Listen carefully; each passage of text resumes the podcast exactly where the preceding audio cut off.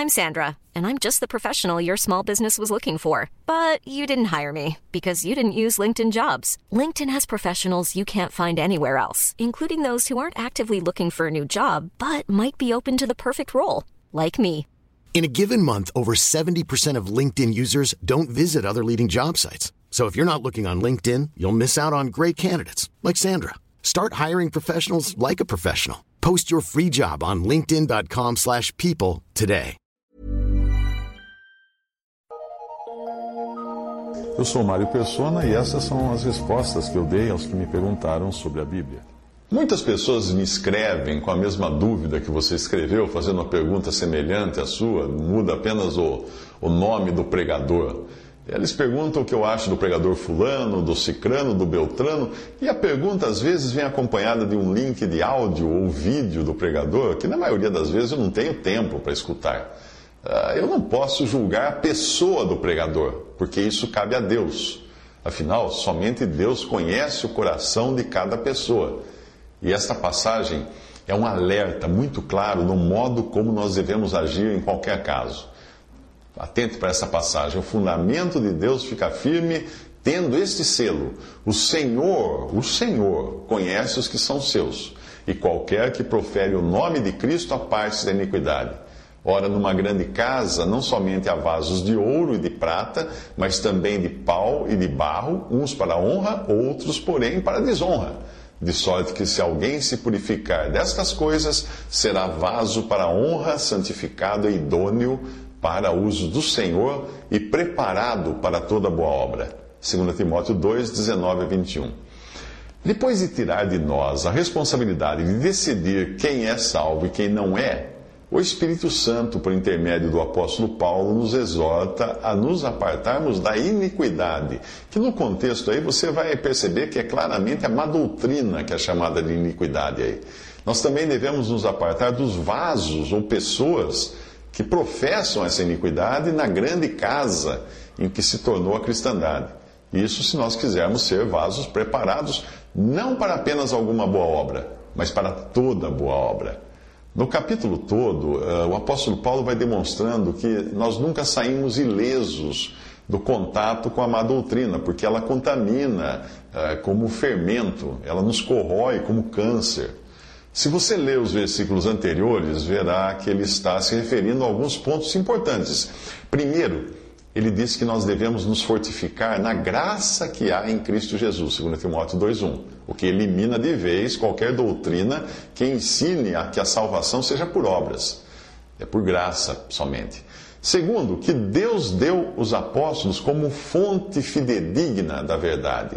Da verdade que deve ser recebida, pregada e ensinada a outros para que façam o mesmo com essa verdade. 2 Timóteo 2,2. Terceiro, nós devemos nos manter livres dos embaraços das coisas desta vida. O que, nesse contexto aqui, significa não misturarmos a verdade de Deus com as modas e tendências do mundo. 2 Timóteo 2,4, versículo 4 fala disso. O quarto ponto é que nós devemos militar legitimamente. Isso está em 2 Timóteo 2, de 4 a 5. Ou seja, dentro das regras que Deus estabeleceu, para lutarmos ou atuarmos nelas o que já descarta de vez esse comércio da fé que é praticado pelos mercenários e estelionatários que são encontrados aos montes na mídia hoje, nos templos dedicados à avareza, que é o amor ao dinheiro, que é Mamon, o Deus do dinheiro. O quinto ponto é aquele que é, é, é, é, que aquele que prega, a pessoa que prega ou ensina a palavra de Deus, deve se comportar como um lavrador.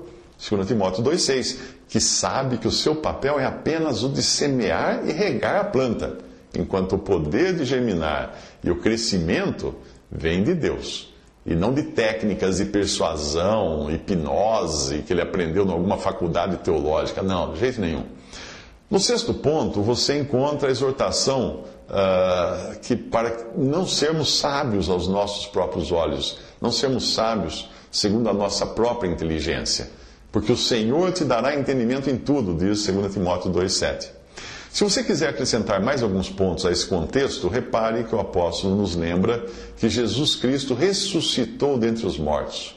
Nos lembra também que trabalhos, perseguições e prisões não são elementos estranhos à vida daquele que, que prega a verdade. E que apesar de todos os esforços do inimigo, a palavra de Deus não está presa, como ele fala em 2 Timóteo 2,9. As cartas de Paulo, na sua maioria, foram escritas na prisão, para onde o diabo tinha enviado Paulo para evitar que as suas palavras chegassem ao povo. Se você possui o um Novo Testamento, já percebeu que a estratégia do inimigo não funcionou nem um pouco. Nós estamos aí com as cartas de Paulo.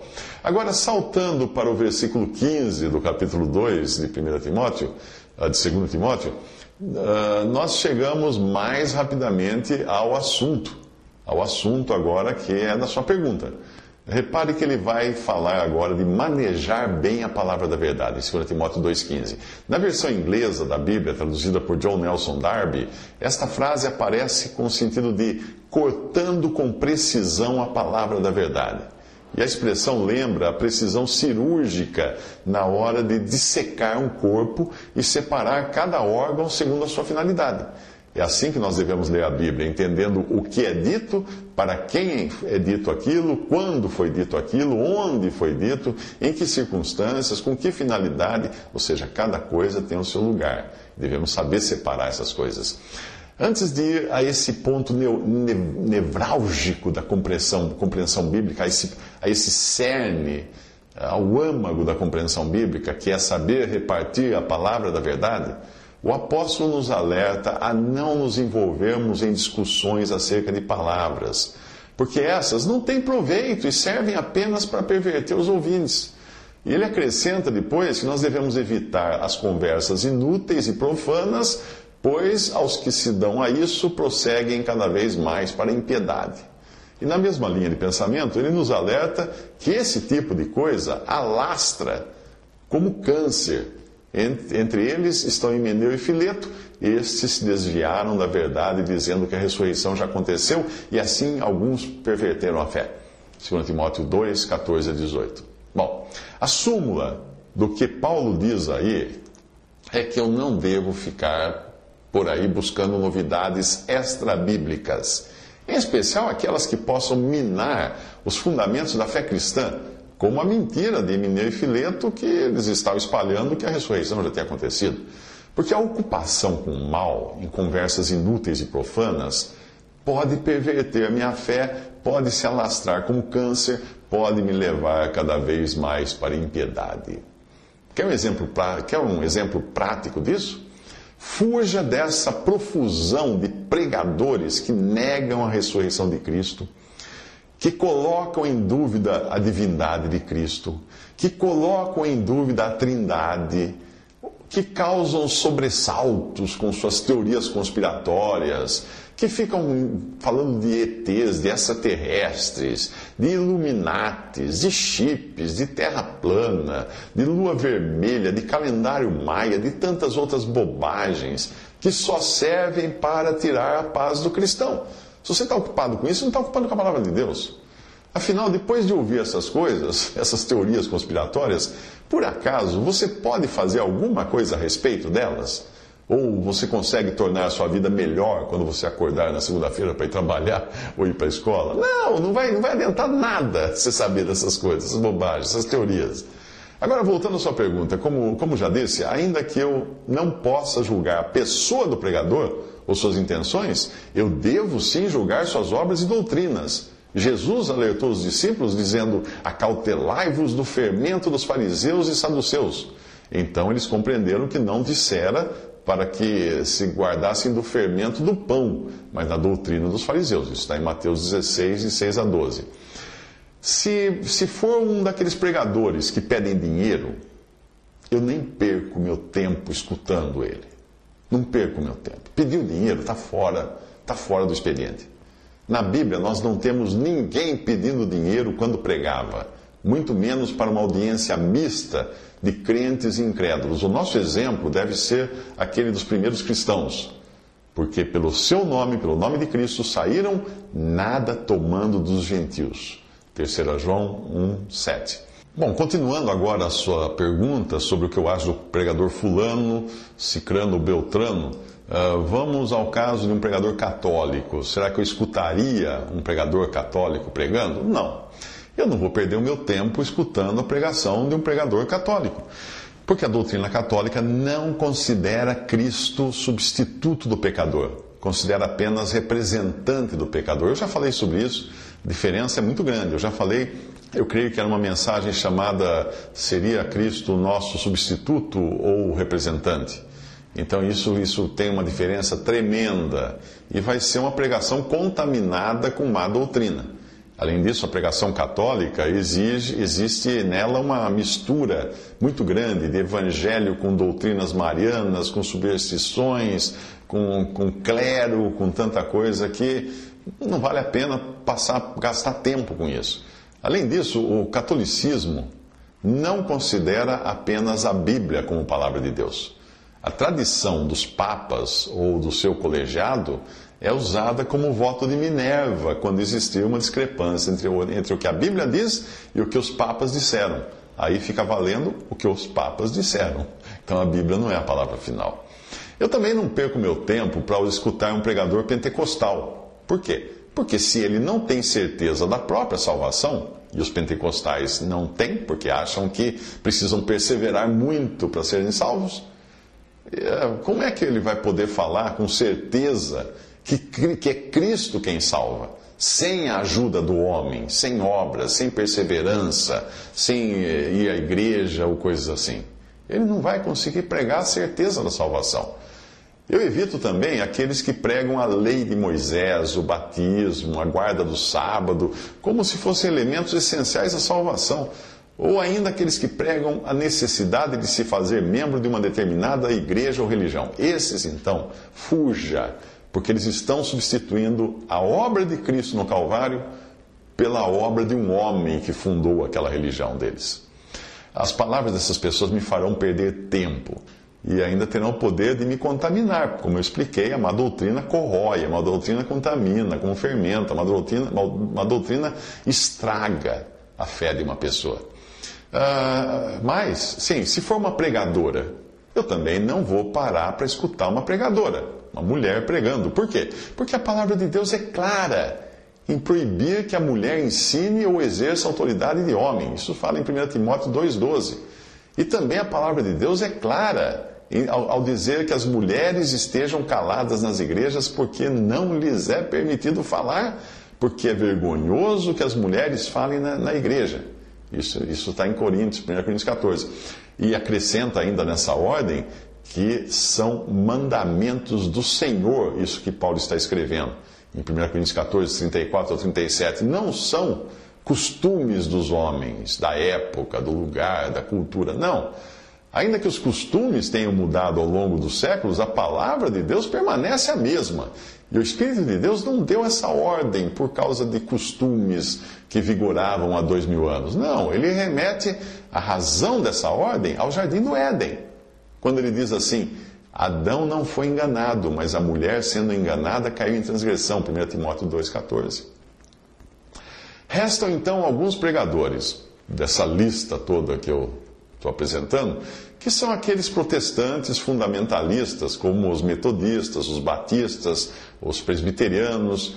Mas dentre estes, é preciso saber se estão pregando o evangelho puro ou pregando um evangelho social, um evangelho filosófico, um evangelho, um evangelho político, um evangelho motivacional, um evangelho de psicologia humana. Está cheio disso. Você tem de monte isso daí hoje na cristandade.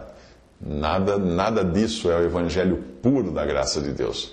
Alguns pregadores de formação arminiana pregam um evangelho misturado, como se a capacidade de crer em Cristo pudesse existir num pecador morto nos seus pecados, quando a verdade é que não há ninguém que busque a Deus. Romanos 3:11. Mas há outros pregadores de formação calvinista que são mais precisos, né, mais uh, corretos em afirmar que, que nós somos totalmente arruinados como, como pecadores que somos e, uh, e somos incapazes de nos salvarmos a nós mesmos e, e até mesmo de escolher crer em Cristo. E precisamos, para isso, ter sido eleitos antes da fundação do mundo. Mas mesmo assim, ah, eu costumo encontrar a maioria desses no hall de entrada do palácio. Sim, eu, eu escuto algumas pregações deles, sim, escuto, mas só no hall de entrada do palácio. O que eu quero dizer com isso? Eu quero dizer que, embora eles apresentem a mensagem da salvação, da graça de Deus por graça, pela obra de Cristo, de forma clara e bíblica, o Evangelho é apenas o saguão de um palácio onde existem muitos outros aposentos repletos das riquezas, dos desígnios de Deus. Eu não vou acompanhá-los aos demais cômodos desse palácio, porque provavelmente não vou encontrar neles a sã doutrina dos apóstolos. O mero fato de serem clérigos, pastores ou alguma, algum título dado por alguma dessas religiões, ou teólogos, o, o mero fato de pertencerem a um sistema religioso, já vai demonstrar que eles não entenderam a revelação da igreja que foi dada ao apóstolo Paulo, porque se eles professam a teoria a, que, que deve haver um clero, que deve haver uma denominação, então eles não entenderam o que é a igreja. Podem entender até intelectualmente, mas não estão praticando isso, não estão pondo em prática. Se eles professarem a teologia do pacto, também não vai dar para escutá-los, porque eles misturam o Antigo e o Novo Testamento e não sabem distinguir Israel, que é o povo terreno de Deus, da igreja, que é o povo celestial de Deus.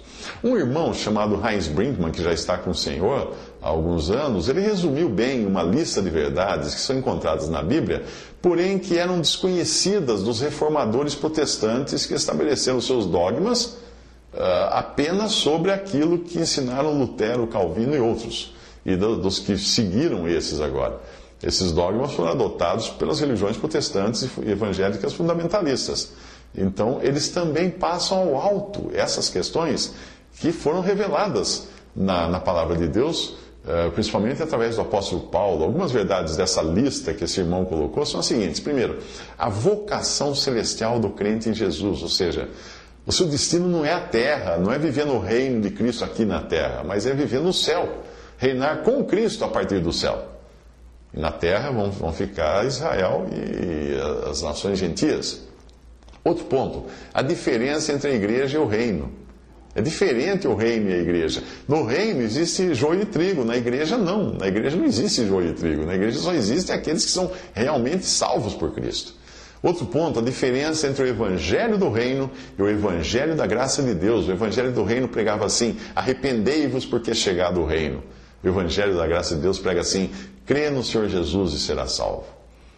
Outro ponto, o reino futuro ainda assegurado para Israel.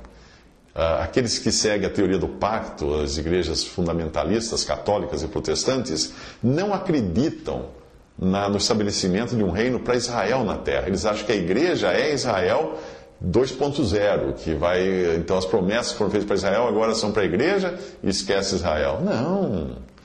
Outro ponto, a nossa posição perfeita diante de Deus. Deus olhando para nós agora como perfeitos, não falta nada mais. Outro ponto, a verdade do corpo de Cristo, que é negligenciada hoje. No momento em que você tem pertence a uma denominação, você está dizendo que o corpo de Cristo não é um, mas é simplesmente uma coxa de retalhos. Outro ponto, a verdade da casa de Deus e da ordem na casa de Deus. Casa de Deus é uma coisa, a igreja é outra. Casa de Deus é a, a manifestação visível da, e administrativa da igreja. E na casa de Deus, obviamente, há vasos para honra e para desonra. Na igreja, não. Outro ponto, o significado de se guardar a unidade do Espírito pelo vínculo da paz. Essa unidade nós guardamos somente tendo a Cristo como centro dessa unidade. Outro ponto, o batismo nas águas sem qualquer ligação com ser membro da igreja. Porque muitas religiões fundamentalistas protestantes pregam que o batismo é a maneira de você se tornar membro da igreja. Isso não existe na Bíblia. Outro ponto, a presença do Espírito de Deus na igreja, dirigindo e usando quem Ele quer deixando a liberdade do Espírito na reunião dos crentes, para que ele escolha, sem clero, sem, sem líder na frente, sem um homem falando você faz isso, você faz aquilo. Não, é o Espírito quem dirige, é Cristo o centro. Outro ponto, o erro do sistema clerical. Esse causa arrepio. Quando uma pessoa fala, pergunta, mas vocês não têm um pastor? Você... Não existe na Bíblia a figura clerical, aquele homem à frente dirigindo uma, uma congregação. Não existe isso. Existem aqueles que têm cuidado pelo rebanho, mas não são líderes de reuniões cristãs a ruína da igreja, o testemunho remanescente, esse é outro ponto. O significado do arraial, o que é o arraial hoje, que é a cópia de um judaísmo transformado em cristianismo, totalmente falso. A diferença entre pecado e pecados, que Paulo explica muito bem na, na sua carta aos Romanos, e você pode aprender mais sobre isso também lendo um livro de Charles Stanley, cujo título é Vida através da Morte. Você encontra links para esses livros uh, nos meus sites. Uh, outro ponto, a diferença entre a posição e a condição do, do, crente. O crente está posicionalmente nos lugares celestiais em Cristo Jesus. A sua condição é que é provisória aqui na terra. Outro ponto, a diferença entre perdão eterno e perdão administrativo governamental, aquele perdão que é dado aqui na terra pelos irmãos, ou por Deus também uh, na terra, não perdão eterno, não perdão de pecados eternamente. Se tudo, toda essa lista que eu falei para você é grego para você, então é bom você começar a ler a palavra de Deus e buscar entender, mas você não vai conseguir entender isso dentro de um sistema denominacional clerical, porque, obviamente, como eu expliquei, essas verdades não estavam uh, diante dos olhos daqueles reformadores que fizeram uma grande obra trazendo à tona a verdade da justificação pela fé e outras verdades, mas essas não. Essas continuaram debaixo do entulho de séculos de catolicismo romano. Evidentemente, o conhecimento dessas verdades não tornará você mais apto à salvação do que quando você creu em Cristo. Não, a salvação não é pelo conhecimento acumulado que nós somos salvos. Não, é pela fé em Jesus. Você crê em Cristo, você está salvo. Não importa se você vai na igreja A ou B ou C, se você acredita nessas coisas ou não. Você crê em Cristo, você está salvo, sem a salvação. Mas essas verdades são preciosas para nós crescermos mais e mais no conhecimento daquele que nos salvou. Contentar-se com a salvação apenas não é o desejo de Deus não, não é. Algumas pessoas você fala assim, começa a falar essas coisas, você ah, não, o que importa é crer em Jesus. O que importa é crer em Jesus. É que nem aqueles incrédulos que falam assim, não, o que importa é ter saúde. Mas, cara, você vai morrer depois, né? Não importa só ter saúde, importa também ser salvo por Cristo. Mas quando você fala isso para alguém que já está salvo por Cristo, ele, não, mas essas coisas, o que importa é, é, é ter fé em Jesus. Mas Deus não quer apenas a nossa salvação. Tá legal, você está salvo por Cristo, porque você crê em Cristo. Mas Deus deseja algo mais para nós. Repare nos dois estágios do versículo que eu vou citar agora. Deus, nosso Salvador, deseja que todos os homens, primeiro, sejam salvos e, segundo, cheguem ao pleno conhecimento da verdade. 1 Timóteo 2,4. Então, resumindo tudo isso, será que eu posso desfrutar da mensagem pura do Evangelho? Pregada por algum pregador denominacional? Será? Sim, sim, evidentemente. Se ele não pedir dinheiro, se ele não falar de salvação por obras, por guarda da lei, por perseverança, se ele não condicionar a salvação a frequentar uma religião, aí sim pode ser que eu vou aprender algumas coisas. Será que eu posso aprender dele verdades relacionadas às diferentes dispensações de Deus? Verdades uh, relacionadas à igreja, ao corpo de Cristo aos eventos proféticos? Nem sempre. Porque dificilmente o que ele vai pregar chegará até mim sem a mistura, porque ele terá, eh, ele terá processado essa pregação uh, pela organização a qual ele pertence. Ele vai ficar limitado àquilo que essa organização determinou nos seus dogmas, que é o que deve ser seguido por seus clérigos e seus pregadores. Veja que com isso eu não estou colocando em dúvida a sinceridade do pregador, o seu esforço, a sua salvação, o seu dom. Não, nada disso. Eu estou apenas me precavendo para não ser contaminado pelos dogmas, doutrinas, costumes ou tradições que virão misturados à sua mensagem e que poderão acabar também contaminando aquilo que eu conheço acerca da palavra de Deus. Procure se manter assim Procure julgar o que você ouve. O Senhor Jesus falou que não é para nós julgarmos as pessoas, as intenções dos corações, porque isso é Deus quem julga. Mas que nós devemos sim julgar a doutrina, julgar a, a, as palavras das pessoas, suas obras, suas maneiras, sua maneira de ser. Isso sim, nós podemos julgar e devemos julgar para não sermos enganados. Visite respondi.com.br. Visite 3minutos.net.